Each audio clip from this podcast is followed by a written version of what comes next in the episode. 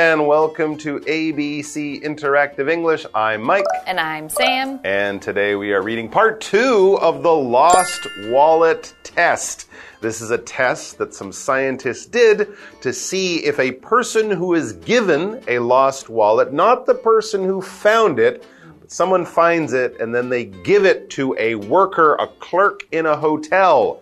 The person who found it is really one of the scientists and they are testing to see whether that hotel worker, that clerk, will do the right thing and find the person who lost the wallet. Now, the first thing is, how do mm-hmm. you know whose wallet it is? Well, if you are going to attempt to do the right thing and, mm-hmm. and give And the you should do the yes, right thing.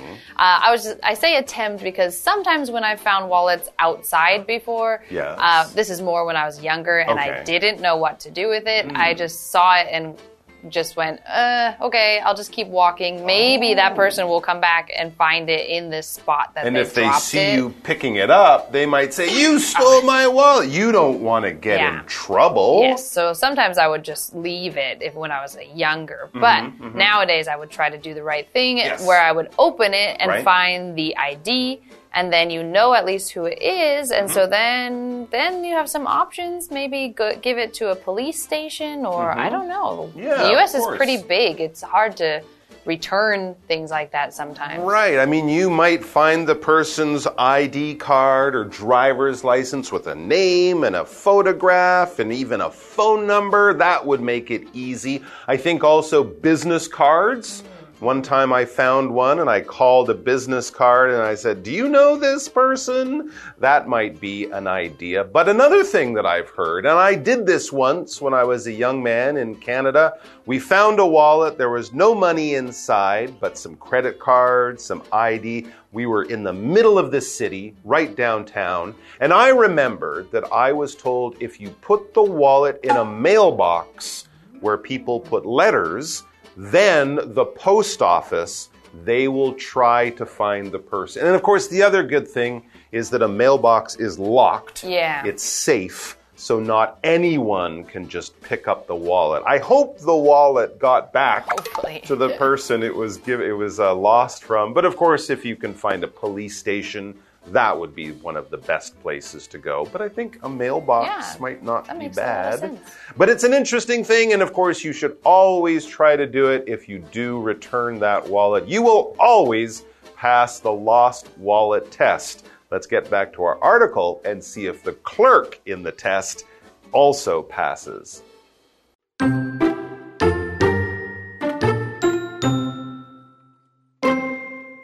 The wallet was clear. The clerk could see everything inside. It had a key, a food list, and some business cards. In some cases, the wallet had no money. In other cases, it had about $13. What did the clerks do? The scientists were surprised by their actions.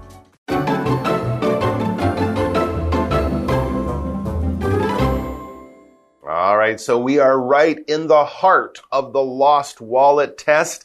The test, of course, began when a visitor, a guest in a hotel, really one of the scientists, found a lost wallet that they planned to lose. And then they took the wallet, gave it to a clerk in the hotel. The visitor said, Oh, I can't find the person. I'm so busy. I have to go. Mr. or Miss Clerk at the hotel, can you help me get it back to the right person? And so the test begins. Yes. So now we have to see is this clerk going to be honest or not honest? We would mm. say dishonest is the opposite of that. Mm-hmm. So we continue reading and it says, the wallet was clear. The oh. clerk could see everything inside. So this is probably part of the experiment that they mm. wanted the clerk to know that there was maybe money or something valuable ah. inside.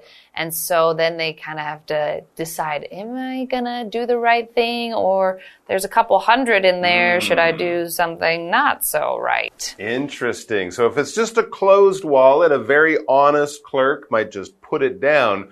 But even the most honest clerk, if they see it's filled with money, because the wallet is clear, they can see, they might be tempted to take a little bit of that money. But of course, this was made easier because, as we said, the wallet was clear. If something is clear, that means you can see through it. Your glasses, hopefully, are clear. If you have glasses and then you paint them with yellow paint or something, you won't be able to see them because they're not clear anymore. Sometimes in certain parts of our home, in certain rooms in our home, we might have clear windows, windows where you can see outside, but often in a bathroom or somewhere like that, where you might be changing your clothes or maybe in your bedroom, your windows aren't clear. It's sort of kind of smoky. You can't quite see through the window. And of course, when we talk about smoke as well or pollution,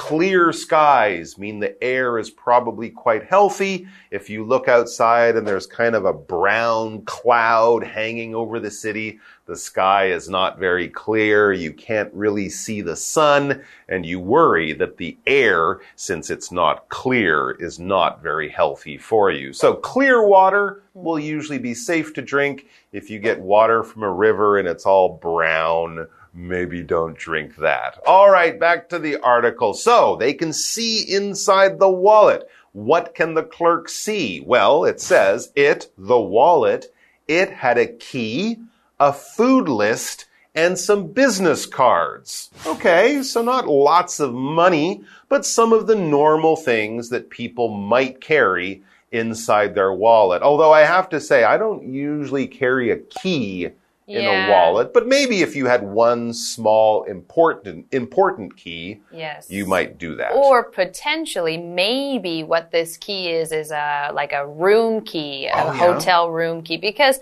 yes, a key is a, a small device that you use to open something. A lot of times we use it to open our front door, um, and you might have it. It might be metal, and it might be a different shape.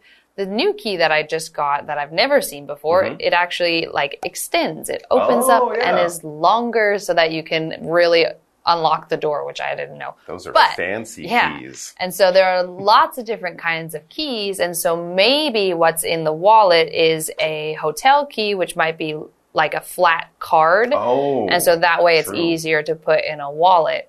Um, but I feel like for the clerk, if he just sees a key in the wallet, that's Mm-hmm. not that interesting because he would have no idea what is it a key to.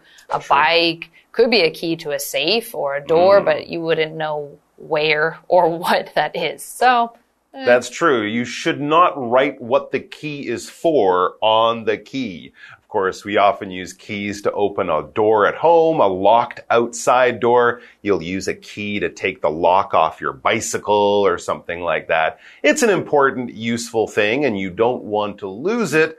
But it's not easy to steal money mm-hmm. just by finding the key. All right, there was another thing in that wallet. There was also a food list. A list is really just a piece of paper, maybe a small piece of paper, with a number of things written on, important things that you don't want to forget. You might make a list of all the things you have to do today. Go to the bank, pick up some fruit, call my friend, things like that. If people go shopping, go to the grocery store, this is something I do. You make a list so you don't forget things you need to buy. Tomatoes, milk, bananas, rice. You write these on your list. You get to the store. It's all there. You won't forget. So a list is a simple uh, piece of writing, often on a small piece of paper, of important things you don't want to forget. yes. And then the last thing that he had in there were some business cards. Business cards. So a business is a place where some type of work is happening.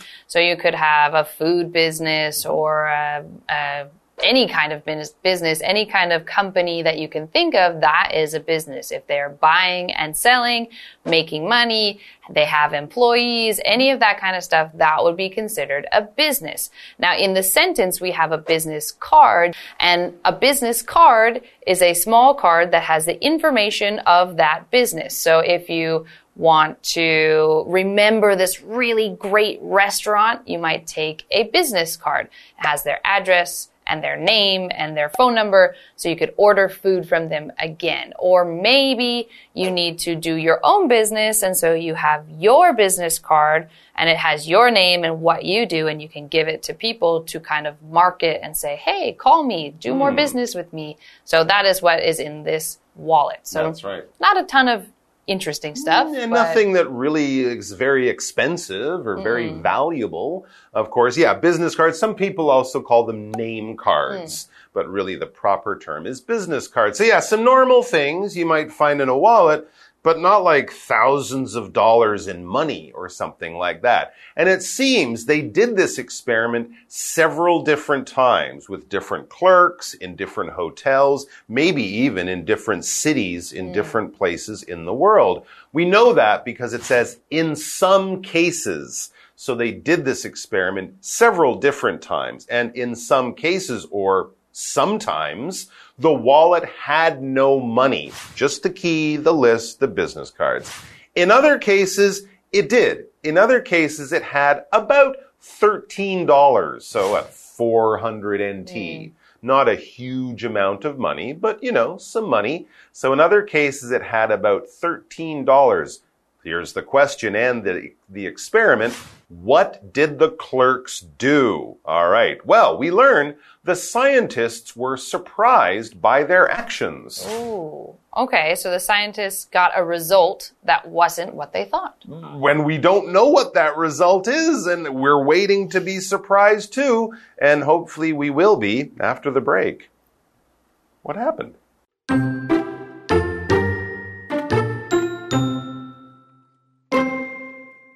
More clerks returned the wallets with money. They cared about the owner's feelings. They also didn't want to take their things. It felt like stealing. Will you do the same thing with a lost wallet?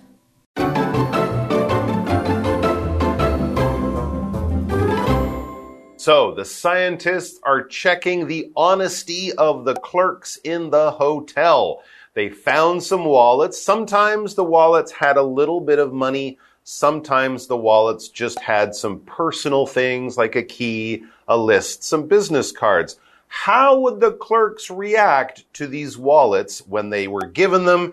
And would they try to get the wallets back to the owners? Hmm, okay, and so we see in the article it says mm-hmm. more clerks return the wallets with money. They cared about the owner's feelings. Huh. So maybe, so it sounds like for this experiment, mm-hmm. it was that the clerks, when they saw there was money in it, mm-hmm. they tried harder to Right. get it back to the owners, which I guess maybe makes a little bit of sense hmm. because maybe if there's no money, they think, well, the owner is not losing very Exactly. much. I don't need to work that hard. But if mm-hmm. there's money, now maybe that owner really needs it. So I'm going to try harder to return this item to who it actually belongs to. Hmm. And return is a verb and it means to give back or to go back to however it was before. So for example, if you found a wallet and you wanted to give it back to the owner, then you would be returning the wallet. If you borrowed a book or you borrowed something from a friend, when you're done with it, you would return it.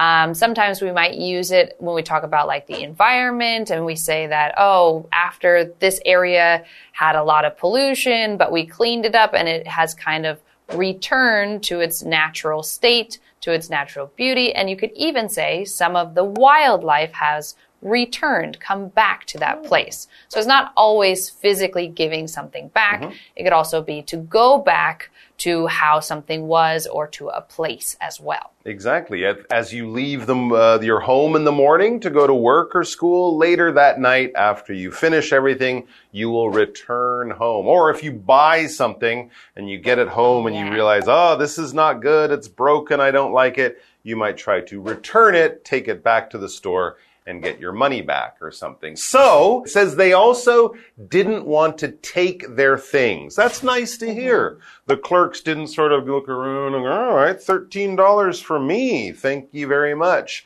And of course, they wouldn't take the list or the business cards or the key. Those have no real value. So they didn't really steal from the wallet because it felt like stealing. Even though they didn't actually take the wallet, someone gave it to them. Still, that money is not my money. It belongs to another person. If I take it, even if nobody knows, it feels like stealing. And stealing here, it's a noun and we're talking about the noun form of the verb to steal. To steal is basically to take something that doesn't belong to you and you're not asking the person, you're not telling the person, hey, I'm using your phone or I'm using your bicycle for a few minutes. No, you're taking it, you're running away, you're going to hide the fact and lie about, I didn't take it, I didn't take it. And of course, stealing is a crime. If you steal things, to use it as a verb, that means you are a thief. You are a criminal of some kind because you're taking things that do not belong to you, and the owner of those things didn't say it's okay. You just took it. Yes, so don't steal. No, exactly. and so if we continue now with uh, the article, we have a question. It Mm. says, Will you do the same thing with a lost wallet? So if you found a lost wallet, would you do the same thing and try to return it, try to get it back to whoever might have lost it? Or will you do something else that's maybe not as good? Mm, exactly. And that's where I always go back to the idea of, well, if it was my wallet, I would want a nice person to find it and get it back to me. So I should do the same thing. The world is not always fair, but if we try to be honest, it can be a little bit more fair than if we steal, which is, of course, bad. So don't steal and do come back tomorrow and in the future for more great articles. Until then, take care, everyone. Take care of each other. Take care of your wallets, and we'll see you soon. Bye bye. Bye. The wallet was clear. The clerk could see everything inside. It had a key, a food list, and some business cards. In some cases, the wallet had no money. In other cases, it had about $13. What did the clerks do? The scientists were surprised by their actions. More clerks returned the wallets with money. They cared about the owner's feelings. They also didn't want to take their things. It felt like stealing. Will you do the same thing with a lost wallet?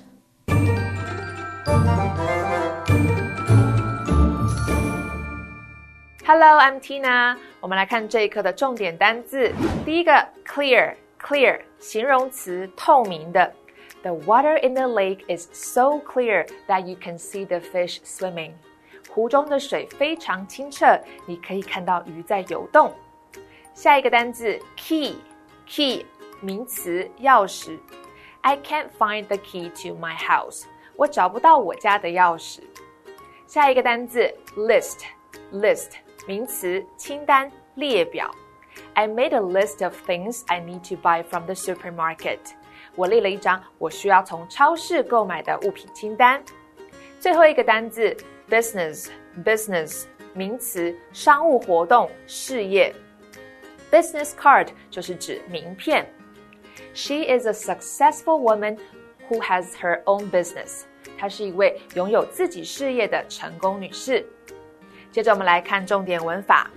第一个，in some cases，in other cases，在一些情况下，在其他情况下。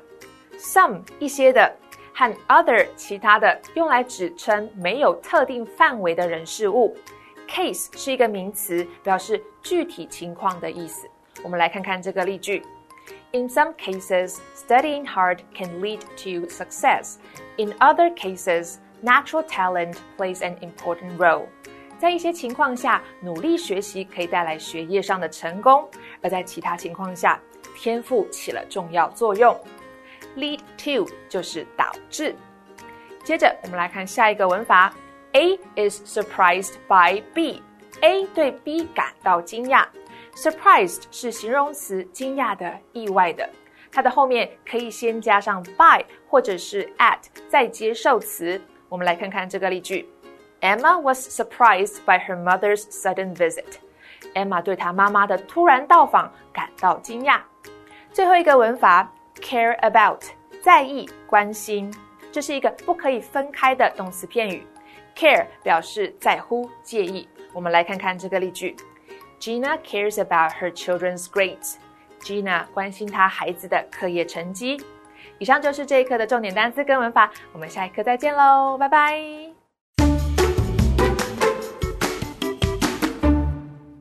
Welcome, everybody. Today we're going to be visiting Jian in Hualien, and we're going to learn about the Dolan tribe, which is one of the biggest populations, or has one of the biggest populations, of the Amis people.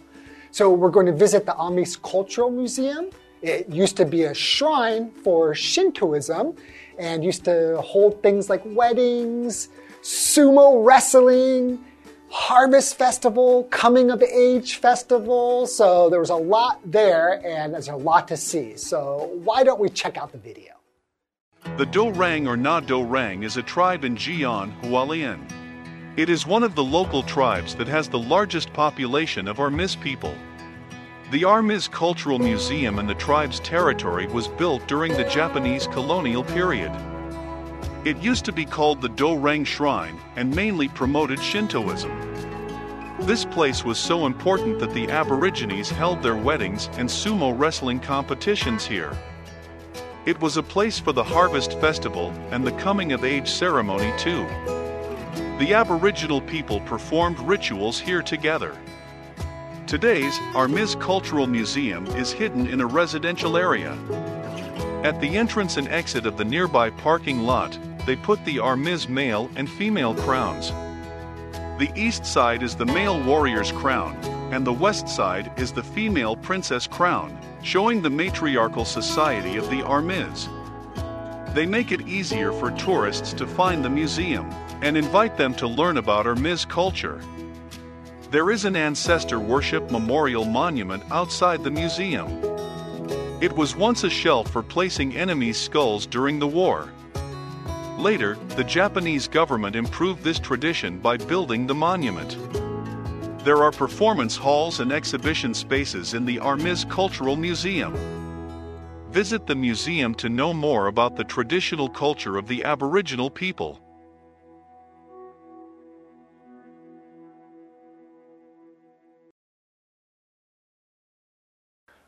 The Amis Cultural Museum really looks like an interesting place to visit. What I think is really cool is it's easy to find because right at the entrance, it has that area where you can see the female princess's crown and the male warrior's crown, and it kind of invites you to go in there and see. I think the coolest thing for me was to see the Ancestor Worship Memorial Monument because back in the day, enemy skulls that were the enemies who were killed during the war, they put their skulls there to display. That's pretty interesting. So I hope you liked the video and be sure to go and visit. Bye bye.